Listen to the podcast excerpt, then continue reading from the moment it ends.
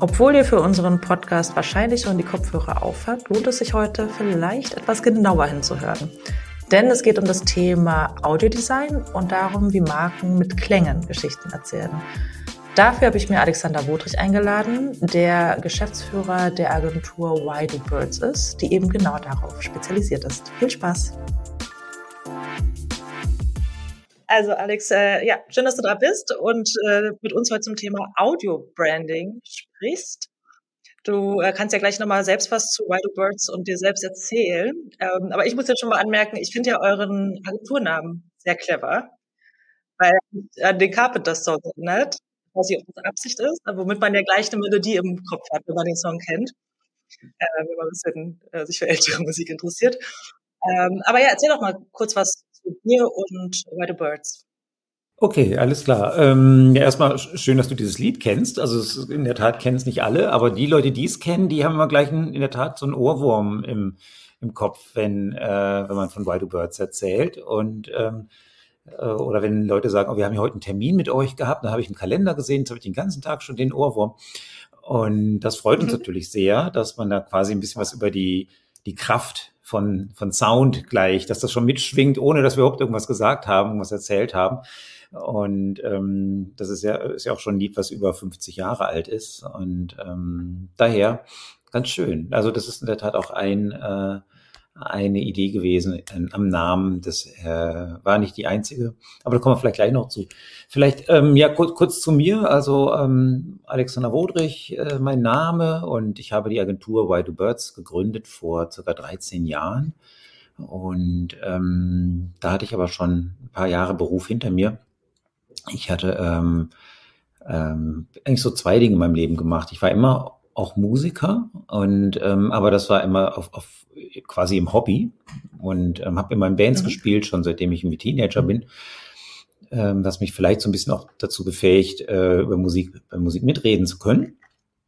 Und parallel habe ich aber dann später auch äh, mit BWL studiert, mit Marketing-Schwerpunkt und bin dann eben auch nach dem Studium in, ins Agenturleben eingestiegen. Und das ging erst los in der Werbeagentur in Frankfurt und dann ging es weiter zu Meta-Design in Berlin, ähm, ja eigentlich so die größte Agentur sind für Corporate Design und Branding, Corporate Identity. Und ähm, da habe ich auch zehn Jahre gearbeitet. Und da ist es auch passiert, dass nach ein paar Jahren, äh, wo ich erstmal klassische ähm, visuelle Markenprozesse be beraten habe, ähm, dass die Idee aufkam, dass Marken ja eben nicht nur visuell, sondern auch ähm, eigentlich über alle Sinne wahrnehmbar sind. Und wir haben nun mal fünf Sinne. Und das sind nicht nur die Augen. Und äh, das, ob man uns sich Gedanken machen könnten, ob man Marken eben auch über das Visuelle hinaus auch ähm, ja, wiedererkennbar machen kann oder positionieren kann. Und da kam das mit dem Sound äh, eben auf und da eben viele Leute auch wussten, dass ich auch äh, sehr musikaffin bin wurde ich auch gleich gefragt, ob ich da nicht mithelfen wollte, diesen äh, Bereich bei Metadesign mit aufzubauen. Und das habe ich dann auch schon vor knapp 20 Jahren äh, angefangen, das zu tun. Und das ist auch ganz gut gestartet gleich. So, ähm, dass ich dabei geblieben bin. Und als ich mich dann 2010 selbstständig gemacht hatte, dann war klar, ich mache das auch weiter mit Audio Branding. Ja, so vielleicht zu mir. Und dann der Agenturname Why Do Birds ist ähm, genau, also zu, zu, dem Lied haben wir ja schon gesprochen, aber die andere Idee, die da mitschwingt, ist ähm, eng am Branding eigentlich orientiert, weil ähm, wir fanden, Vögel sind ein schönes Sinnbild fürs Branding, weil die haben ein, jede Vogelart kann man anhand ihres Gefieders sofort auseinanderhalten. Und insofern hat jede Vogelart äh, ihr sehr ausgeklügeltes Corporate Design. Aber sie haben eben auch ihren sehr ausgeklügelten Klang, so wie sie singen. Und äh, ich kann es nicht so gut, aber viele Leute, oder es gibt Leute, die es können, eben Vogelgesänge auseinanderhalten und hören dann sofort, welcher Vogel da oben im Baum sitzt, ohne ihn zu sehen.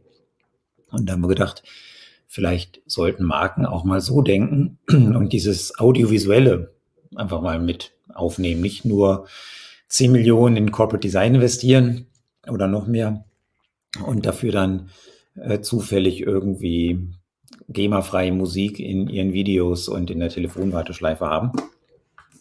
Und dafür sind wir dann angetreten. Genau. Ja, spannend. Und, und ihr arbeitet für Kunden wie die Deutsche Bahn, BVG, Siemens, also schon auch einige Größen ne? und international auch, richtig? Ja, ja, genau. Also ähm, dadurch, dass, also Audio Branding ist so ein bisschen der Schwerpunkt der Agentur. Also wir machen mehr als auch reines Audio Branding. Wir haben auch eine Abteilung für Motion Branding oder Motion Design. Das heißt, wir machen viel mit Animationen und Film. Ähm, wir haben auch eine Abteilung für Service Design. Das ist was, was man weder sehen und im Zweifelsfall auch nicht hören kann. Aber wie werden eben Dienstleistungen äh, gestaltet? Und ähm, gleichzeitig haben wir dann auch noch sogar ein Software Department, ähm, mit dem wir dann an Softwarelösungen für unsere Kunden arbeiten. Aber ähm, Audio Branding ist das, wofür man uns wahrscheinlich am meisten kennt da draußen. Und ähm, das ist ja immer noch ein bisschen so eine Nische. Das ist nicht so, dass es 100 Agenturen gibt, die das machen. Insofern haben wir das Glück, vielleicht auch dadurch, dass wir in der Nische sind, dass wir auch von internationalen Unternehmen gefunden und angefragt werden. Und ähm, hatte neulich mal geguckt, wir haben Kunden in 17 Ländern. Das ist schon viel und äh, viel auch im asiatischen Märkten und China, Japan und äh, Korea und Mittlerer Osten. Also das geht, geht äh, um die ganze Welt und eben in der Tat große Marken wie die Deutsche Bahn oder international Hyundai oder Seat oder Skoda, ähm, Gore-Tex das äh, finden wir natürlich toll, dass das möglich ist. Mhm. Das ist ja auch das Schöne, dass unabhängig vom gesprochenen Wort, der reine Klang ist ja äh, nicht an Grenzen gebunden, an Ländergrenzen zum Beispiel. Ne? Da habt ihr natürlich äh, ein weites Feld. Wir gucken später oder hören später nochmal auch in in ein, zwei Beispiele eurer Arbeit rein für die BVG und die Deutsche Bahn. Da hast du uns mal ein paar schöne Sachen geschickt. Aber lass uns vielleicht noch mal vorab ein bisschen darüber sprechen, welchen äh, Status im Moment aus deiner Beobachtung das Thema Audio Branding hat.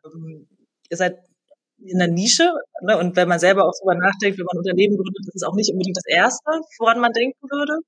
Aber wie siehst du die Entwicklung so generell, weil jetzt auch das ganze Thema Podcasts, auch Online-Content für Unternehmen ja immer wichtiger werden. Ähm, also das ganze Thema Audio und welchen Sound man haben möchte, vielleicht dann auch wieder ein bisschen präsenter wird?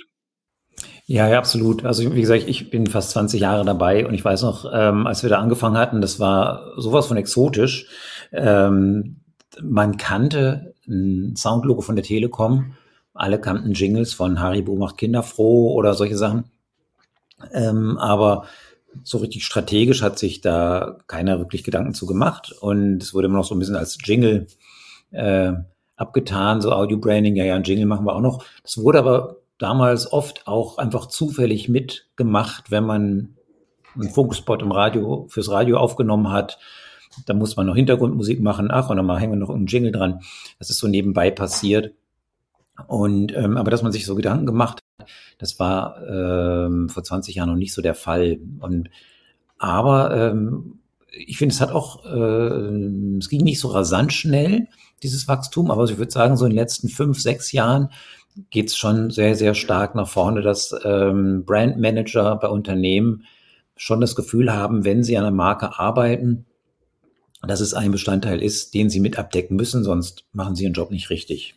Also jetzt nur noch auf ein visuelles Corporate Design in jetzt in Zeiten, wo alles auch sehr, sehr, sehr digital ist, ähm, allein darauf abzuzielen, das ist einfach nicht mehr möglich. Und wenn, sobald man ins, ans Digitale denkt, ist man eben auch raus aus dem Print und ist in einer, zumindest schon mal bisensorischen Welt unterwegs.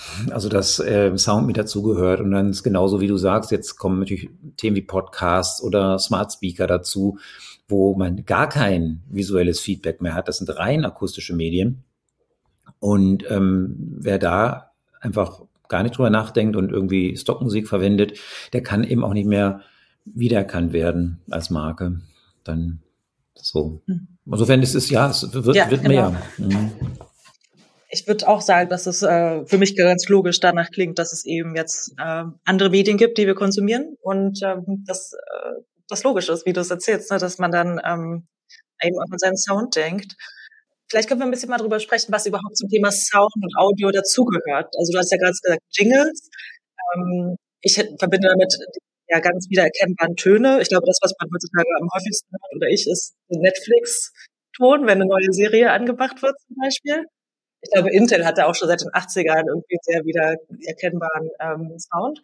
Aber zum Beispiel, was ja auch bei euch äh, in der Kampagne für die BG hat, auch die Stimme von MarkensprecherInnen zum Beispiel. Also was gehört für dich alles dazu?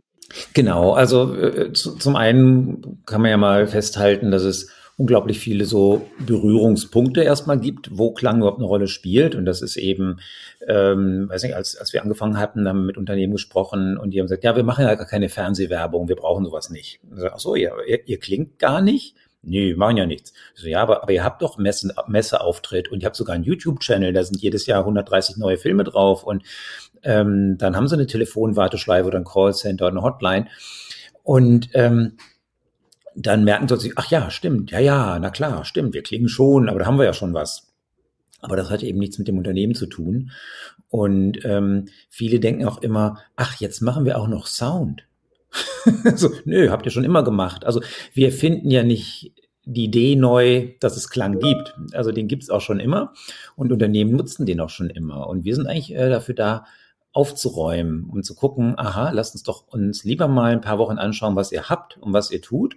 Und dann zu gucken, dass wir äh, da ein bisschen strukturierter rangehen. Und ähm, insofern von den ganzen Berührungspunkten gibt es eben, wie gesagt, wir haben Podcast oder Smart Speaker und wir haben ähm, eben Social Media Channels, wir haben Apps, wo eben UI und UX Sounds eine Rolle spielen. Und ganz entscheidend, bei mehr und mehr Medien spielt natürlich Stimme eine entscheidende Rolle. Insofern ist Stimme natürlich auch ein Bestandteil dessen äh, für, für, all diese Touchpoints. Also es gibt natürlich ein Soundlogo, es gibt Musik, es gibt Sounddesign, es gibt äh, Atmosphären und eben auch Stimme. Und das alles überall, was klingt und wo es klingt, kann man natürlich gestalten im Sinne einer Markenpersönlichkeit. Und im besten Fall also nicht nur, dass es zur Marke passt, sondern auch die Marke wiedererkennbar macht. Mhm. Was mir jetzt auch noch dazu einfällt, ist äh, die ganzen Notifications, so, die so aufploppen. Das sind ja auch Sounds, ne, die ja auch wiedererkennbar sind. Ich erkenne ja, ob es von Slack kommt oder von anderen, äh, vom Mailprogramm zum Beispiel. Ne? Absolut, ja. Genau. Und ich meine, wir, ja. wir, wir erkennen das ja auch wieder. Wir wissen ja auch, was da Pling macht, wenn, äh, ob das eine neue Mail ist oder ob ich eine SMS bekomme oder ähm, was auch immer so reinpurzelt. Man weiß das schon zu deuten oder Skype hat da auch immer einen sehr, sehr prägnanten Klang, wenn man da angerufen mhm. wurde. Die sind ja in der Pandemie dann irgendwie untergegangen, trotz Riesenchance. haben die es gerade nicht geschafft. ja, das ist ein anderes Thema. Ähm, lass uns mal vielleicht ein bisschen rantasten, wie ihr eigentlich an diesen Kreationsprozess herangeht. Ähm, du hast uns ja ein Beispiel mitgebracht von der Deutschen Bahn. Da habt ihr ein Redesign gemacht sozusagen. Genau, wir haben 2000, vor zehn Jahren, ungefähr 2013, mhm. ähm, schon ähm, das Soundlogo entwickelt für die Bahn. Und ähm, genau, und jetzt Anfang diesen Jahres, zehn Jahre später, quasi das ein Redesign gemacht. Also Redesign heißt eben kein, kein komplett neues, äh, keine neue Grundidee, sondern eher Refresh oder so. Also man soll es noch wiedererkennen, aber mhm. klar, genau. Wir hören mal kurz in die alte Version rein. Und jetzt noch mal die neue Version. Und jetzt kannst du uns ja vielleicht ein bisschen erzählen, was für euch den Prozess ausgemacht hat. Ja, genau. Also bei der Bahn war es ganz interessant, als wir angefangen hatten, hatten wir auch erstmal ein bisschen, ein bisschen recherchiert, was sind denn typische Klänge, die die Bahn auszeichnen. Und die Bahn ist ein ganz besonderes Unternehmen, weil sie ja ähm, Klangberührungspunkte hat, die andere Marken gar nicht haben. Also das heißt, die, die Kunden kommen wirklich mit dem Produkt in Berührung.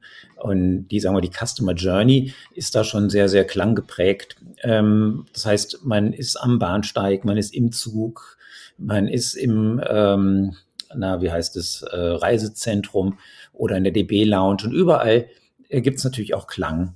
Und der ist vielleicht auch noch nicht so richtig äh, gesteuert. Und als wir das so ein bisschen ähm, recherchiert hatten, was es gibt, ist ein sehr, sehr typischer Klang, der uns aufgefallen ist, das war das, der Bahnsteiggong, Ding Dong, ähm, der nicht besonders schön klang, aber natürlich ganz deutlich sagt, dieses Ding Dong, was man am Bahnsteig hört, das ist halt die Bahn. Und ähm, äh, als wir uns den näher angeschaut hatten, haben wir festgestellt, dass das dieses Tonintervall von Ding Dong zufällig ähm, die Töne D und B sind.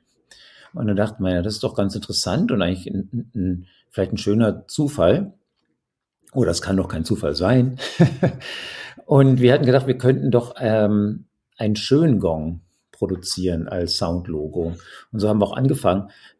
Unser Ziel war es, den schönsten Ding-Dong-Gong-Sound aller Zeiten zu machen. Das haben wir noch gemacht und es gefiel eigentlich auch einigen äh, oder im Prozess den Leuten auch gut, bis wir dann beim Vorstand gelandet sind und äh, der er gesagt hat, nee, äh, das ist, äh, so stellt er sich seine Bahn nicht vor. Seine Bahn fährt 300 kmh im Tunnel und hat 300.000 PS. Und äh, wir sprechen auch vom Konzern mit über 300.000 Mitarbeitenden. Also diese Kraft will er auch spüren. Und dann haben wir, und, und die Geschwindigkeit und, und die Dynamik dieses modernen Unternehmens. Und so haben wir die Töne D und B eigentlich behalten, dieses Ding Dong, und haben die quasi dynamisiert oder äh, ja in, in, in einen Rhythmus äh, übersetzt auch noch, der auch so ein bisschen dieses Rattern der Schienen mit unglaublicher Geschwindigkeit äh, aufgreift. Und dann macht es eben statt Dam Bam, macht es jetzt dann Badam Bam Bam Badam. Und es sind also, eigentlich macht es DB, B, B, B, B. Und äh, wir haben sozusagen die, die Grundtöne erstmal so beibehalten und gesagt, okay, wir, wir machen genau das, was gefordert ist. Wir, wir bringen die Kraft rein, haben es sehr tief in Bass gelegt und unglaubliche Schubkraft gehabt dann. Das äh, war dann, wurde dann auch so äh, abgenommen und äh, lief auch erfolgreich. Aber die Bahn in den letzten Jahren hat äh, sehr, sehr stark ihren Fokus jetzt gelegt in ihrer Kommunikation auf, sie wollen eigentlich eine Love-Brand werden, sie wollen näher an die Kunden ran, sie wollen empathischer sein und ähm, emotionaler auftreten. Und da ist dieses, wir sind's die Bahn mit 300.000 kmh und PS und Mitarbeitenden, äh, muss man dann vielleicht nicht mehr sagen, weil es ging mehr um Sympathiewerte. Und deswegen haben wir sozusagen, wir haben gesagt, wir behalten dieses DB, B, B, B, B, diese Grundidee weiter bei, aber äh, übersetzen es ganz einfach mal in eine herzliche, warme Klangfarbe und äh, eher vom Klavier gespielt. Und ähm, nur die beiden Töne DB, da haben wir wieder unseren Urgong und das andere Budum Bum ist dann eher in den Herzschlag übergegangen, was so ein bisschen bum, bum, bum, die Herzschlagtöne mhm. darstellen. Und das war eigentlich, wir fanden ein sehr schönes Redesign. Es wirkte, passte schön zur Geschichte und waren wir sehr glücklich damit. Ja. Und darum geht's ja auch, dass man damit eben auch als Marke eine Geschichte erzählt ne? Ähm, und auch ein paar Werte rüberbringt. Nicht nur der Wiedererkennungswert als solcher. Dann hören wir jetzt noch mal in ein zweites Beispiel in eure Arbeit rein. Und zwar hier gerade für uns als Berliner Agenturen ja besonders äh, wiedererkennbar der BVG-Sound, beziehungsweise da habt ihr nicht nur ähm, das Marken-Sound-Logo entwickelt, sondern auch eine Brand-Voice eingeführt, Philippa, die erste Transgender-Stimme im öffentlichen äh, Personalnahverkehr. Mhm. Vielleicht kannst du uns da noch mal ein bisschen ja. einführen in den Prozess und ähm, wie ihr das gekommen seid. Ja, genau. Also die, das war auch ein ganz toller Prozess oder ist immer noch ein toller Prozess. Wir arbeiten nach wie vor auch sowohl für die Deutsche Bahn als auch für die BVG. Ähm, die ähm, der Urgedanke war, dass die äh, äh die BVG eine neue Stimme brauchte. Die Person, die das in der Vergangenheit immer gesprochen hatte, die hat das schon auch lange gesprochen, aber ähm, stand dann auch irgendwann nicht mehr zur Verfügung, dass man sagt, wir brauchen eine neue Sprecher, Stimme. Und ähm, diese neue Stimme sollte dann auch für die Zukunft digitalisiert werden. Das heißt, dass man, wenn man mal ähm, quasi per Notfall sagt, so, wir müssen schnell eine Durchsage haben, hier die 123 fällt aus ab Warschauer Straße, ich weiß nicht was, bitte umsteigen in.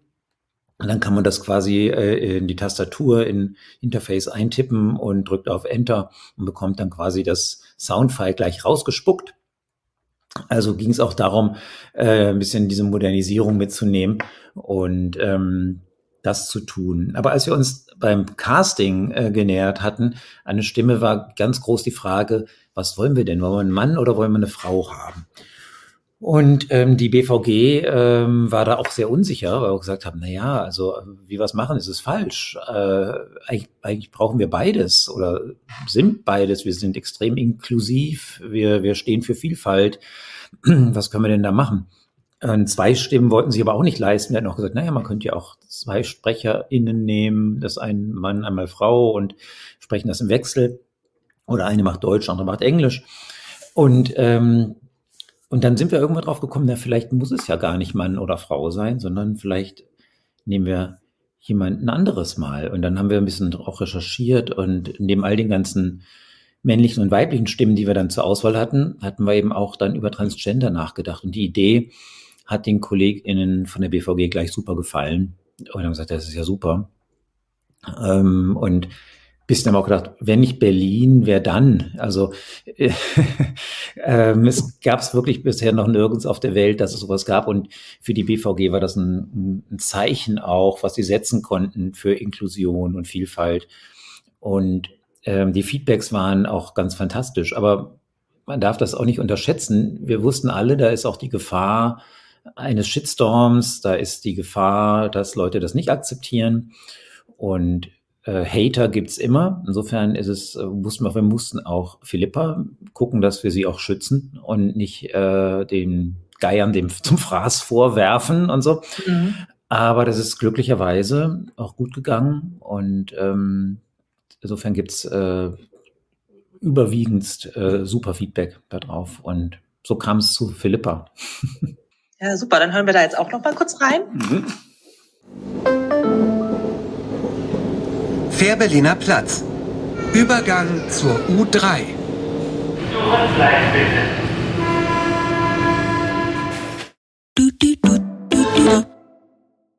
Dann gehen wir noch mal ein bisschen darauf ein, ähm, was du gerade erwähnt dass die Stimme von Philippa ähm, quasi wiederverwertbar oder wiederverwendbar ist, dass man als Mitarbeiter von der BVG einen Text eingeben kann und dann eben auch eine Ansage kommt mit der Stimme. Und das, äh, das geht ja gerade genau in die Kerbe, was gerade in vielen anderen Bereichen beschäftigt, wenn es um das Thema künstliche Intelligenz geht und Automatisierung auch von solchen Inhalten, beziehungsweise wenn wir in die USA schauen, zum Zeitpunkt unserer Aufnahme ist ja auch gerade der Schauspielerstreik, wo es ja auch darum geht, dass die Filmstudios die Gesichter zum Beispiel mit künstlicher Intelligenz wiederverwenden wollen, ohne dafür weiter zu kompensieren. Das ist ja jetzt quasi schon so ein, so ein Vorläufer dieses Modells, was ihr jetzt mit äh, der Stimme habt. Wie habt ihr das dann geregelt, ähm, dass das auch, dass auch fair vergütet wird für die, für die Sprecherin? Na klar, ja, ja, genau. Also es ist erstmal, ähm, es ist erstmal ein tolles Projekt, muss man erstmal sagen, für auch für eine Sprecherin oder einen Sprecher, ähm, weil man muss sehr lange auch ins Studio gehen. Also ich glaube, wir haben über 100 Stunden mit äh, Philippa auch im Studio verbracht. Das ist alleine äh, schon mal ein guter Job, um, ein bisschen Geld so zu verdienen. Aber na klar, in dem Moment, wo jemand sich bereit erklärt, seine Stimme zu digitalisieren, ähm, ist es ja auch gleichzeitig ein bisschen so, und dann nie wieder, weil dann gibt's mich ja und dann, äh, was passiert denn dann? Insofern ähm, haben wir natürlich auch mit äh, Philippa und ihrer Agentin gesprochen und gesagt, so, wie machen wir das dann am besten, dass es fair bleibt und fair vergütet ist. Und ähm, insofern hatten wir dann auch einen sogenannten Buyout einfach auch ausgehandelt. Also so, das ist das, was es dafür gibt. Und die BVG hat ja auch gesagt, so, es ist ja nicht so, dass wir gar nicht mehr mit dir arbeiten wollen. Und wir bevorzugen natürlich ähm, wenn wir dich im Studio haben und äh, auch mit Sprachregie bestimmte Betonungen und bestimmten Ausdruck in der Stimme haben können. Aber für die Dinge, die am Bahnsteig und in Zügen passieren, geht's, brauchen wir es halt schnell. Und dafür ist die Stimme eben auch ähm, exklusiv ähm, vergeben. Das heißt, wir, wir nutzen die Stimme von Philippa jetzt nicht für einen Werbeclip oder für einen Radiospot oder für ein Social-Media-Video, in, als die äh, in, in digitalisierter Form. Dafür kommt die nach wie vor ins Studio. Insofern ist das ganz gut. Aber diese Arbeit, die war schon sehr, sehr aufwendig. Wir hatten auch komplette Zeit Sprachregie dabei. Da geht es auch darum, über die 100 Stunden, die Energie muss gleich bleiben und äh, die Aussprache muss identisch sein, damit da nicht schwächer gesprochene Wörter sich irgendwann kombinieren mit Lauten, die anders ausgesprochen wurden. Das war schon ein Ding, aber das wird auch immer leichter. Das stelle ich mir sehr herausfordernd vor. Ja, das, es wird jetzt immer mit der KI immer, immer einfacher und ähm, man braucht auch immer weniger Material oder die KI kann das immer besser verarbeiten. Der Fortschritt wird irgendwann sein, dass wir einfach nur noch vielleicht zwei Minuten irgendwas in ein Mikrofon sprechen und der Computer das dann auch schon so verarbeitet, dass er daraus alles Mögliche bauen kann. Mhm. Mhm, da sind wir da auch direkt im Thema, für vielleicht noch mal ein paar Minuten äh, drüber verlieren können. Ähm, gerade zum Anfang des Jahres, wo ja die ganze KI-Welle quasi äh, übergeschwappt ist, da sind mir auch aufgefallen, viele so Stimmenimitationen sozusagen von der KI, ähm, beziehungsweise auch schon ähm, Komponierarbeiten, wenn man eingibt, gibt mir so ein Mashup aus Codeplay und Britney Spears und imitiere mit den Sound sozusagen. Ähm, wie siehst du das jetzt vielleicht speziell auch nochmal für das Thema Audio-Design. Es ist ähm, extrem interessante Zeit gerade. Also ich glaube, alle haben ganz viele Fragezeichen. Einige haben große Panik. Ähm, einige sind ganz cool oder vielleicht tun sie auch nur cool, weil niemand weiß ja genau, wo es hingeht. Also so viele Fragen sind ungeklärt. Wie geht man mit diesem dem Thema der Rechte um? Und äh, alle halt, halten auch noch die Füße still, weil keiner hat Lust, irgendwie verklagt zu werden, wenn er irgendwie Ergebnisse einer KI irgendwo einsetzt. Also noch äh, passiert das nicht im großen Stil, weil man immer nicht weiß, wo holt die KI das denn gerade her, was ich äh, jetzt als Ergebnis bekomme, sowohl im Text als auch eben im, ich kann mir auch Musikstücke zusammenbasteln lassen, mache mir ein Musikstück, das ist melancholisch mit Geigen und Gitarre und dann kriege ich schon irgendwas. Ich weiß aber nicht, wo das Ursprungsmaterial herkommt. Und keiner kann mir da die Rechtssicherheit geben, dass das eben frei ist. Also da passiert gerade viel. Ähm, die Dinge müssen nachvollziehbarer werden. Das werden sie sicherlich auch. Und es gibt auch schon jetzt mehr und mehr Verlage, die kaufen so große Musikkataloge auf von vielen, vielen Künstlern und haben damit alle Rechte daran. Und das heißt, in dem Moment, wo ein Verlag sagt, so, ich habe alle Rechte an diesen 50.000 Liedern, dann kann ich aus diesen 50.000 Liedern auch machen, was ich will und das auch wieder weiterverkaufen an andere oder weg, weiter lizenzieren. Und äh, da kann hinterher keiner sagen, ja, Moment mal, das ist so eine Mischung aus Elton John und Britney Spears. Wenn ich den Elton John und Britney Spears, wenn ich die Rechte daran habe, als großer Verlag, dann kann ich das vielleicht aber auch tun. Und ähm, wie dann im Hintergrund dann vielleicht einzelne Kom Urkomponisten da vergütet werden, das muss dann der Verlag vielleicht für sich klären. Aber ähm, da geht mehr und mehr natürlich der Weg hin, ähm, dass es das in Zukunft geben wird. Musik, die, wo kein wirklicher Künstler mehr dabei ist. Das heißt nicht, dass sie immer umsonst ist. Leute müssen dann irgendwelche Abo-Modelle oder äh, abschließen oder eben auch schon eingeben, ja, ich möchte mir ein künstliches, ein Stück künstlich in zwei Minuten erstellen lassen. Aber ich brauche die Rechte dafür für eine globale Kampagne. Dann ist es sicherlich teurer, das zu tun, als wenn ich sage, ja, ich möchte das nur für meine Telefonwarteschleife nutzen.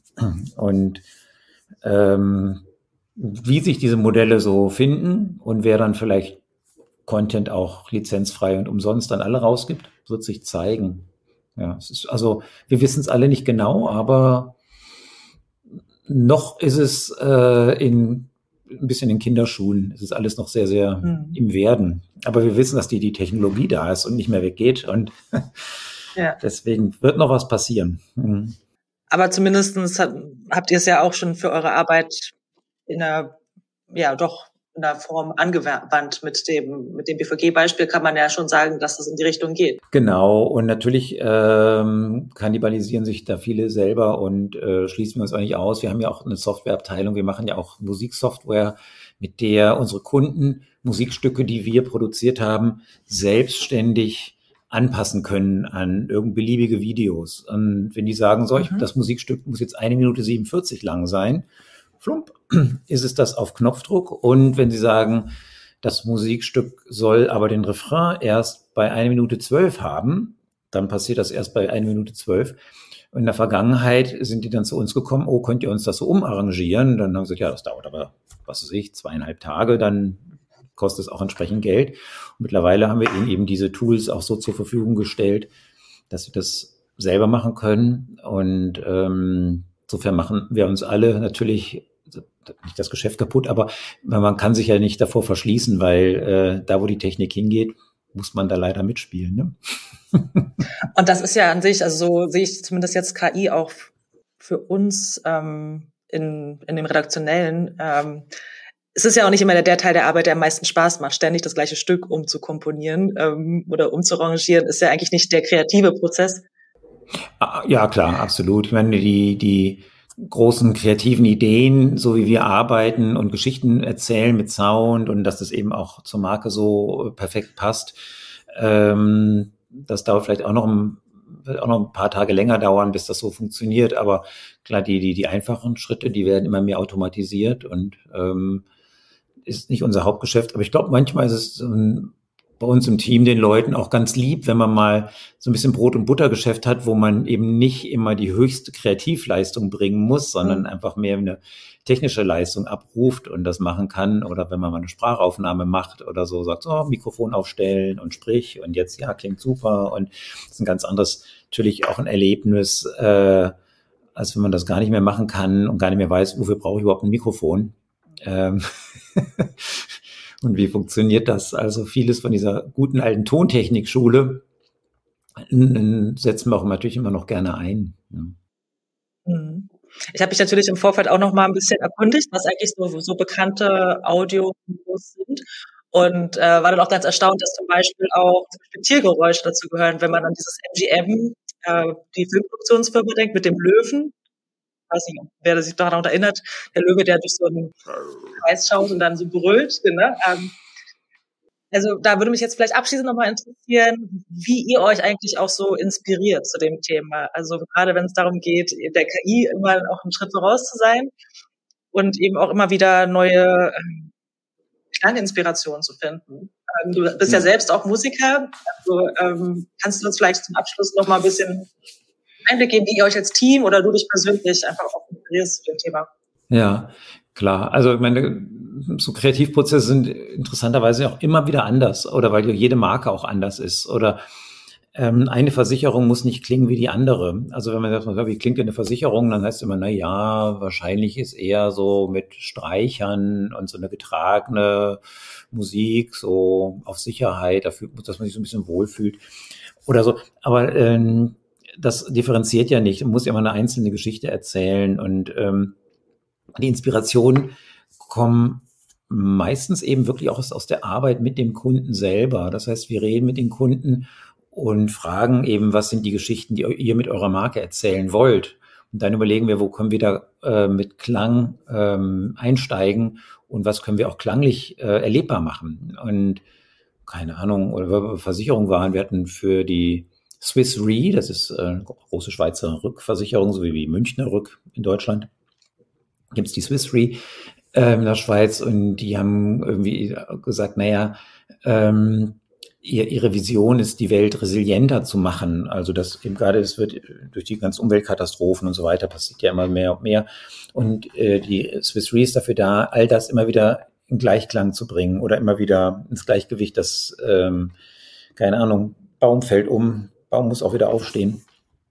Und äh, diese Resilienz haben wir einfach, fanden wir interessant, haben gesagt, wie könnte man denn Resilienz in Klang darstellen? Und dann haben wir gesagt, wenn wir was ganz kontinuierlich äh, sta stabil statisches, ähm, statisches ähm, machen, einen, einen einzelnen Ton, der sich gleichmäßig wiederholt, der schafft so richtig bum, bum, bum, bum, bum, bum, bum, bum, eine große Ruhe und auch äh, schafft auch quasi zu sagen, so, ja, das ist stabil und alles, was drumherum passiert und dieses Bum, Bum, Bum, diesen Grundrhythmus, der im Hintergrund läuft, kann viel musikalisch auch passieren, die großen Katastrophen, da, da, da, bam, und sonst was.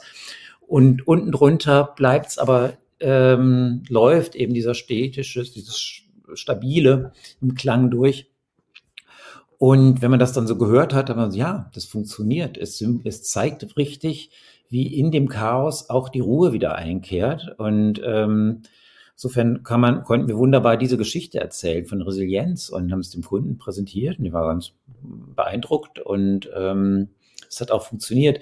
Ich weiß jetzt nicht, wie eine KI damit sich an, an sowas annähern würde, ob die auch mit solchen Ideen irgendwann um die Ecke kommt. Aber ich fand, es war ähm, insofern gar nicht so, ah, ich bin heute früh aufgewacht und hatte eine Idee, sondern es ist wirklich äh, sehr an, an den Themen dran.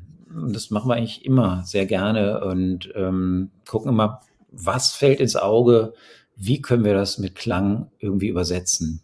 Das ist unser Weg. Ja, spannend. Ich glaube, wir haben da eine sehr ähnliche Herangehensweise. Wir nennen das bei uns Story Listening auch in unseren Workshops und Campfires, die wir dann ähm, als Formate haben, um eben auch reinzuhören, ähm, auch wenn die unsere Arbeit sehr unterschiedlich sind. Ähm, und ja, ich fand es auf jeden Fall mega spannend und ich danke dir vielmals, Alex, für die spannenden Einblicke.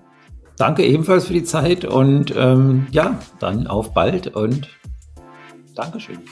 Auf Wiederhören. Tschüss.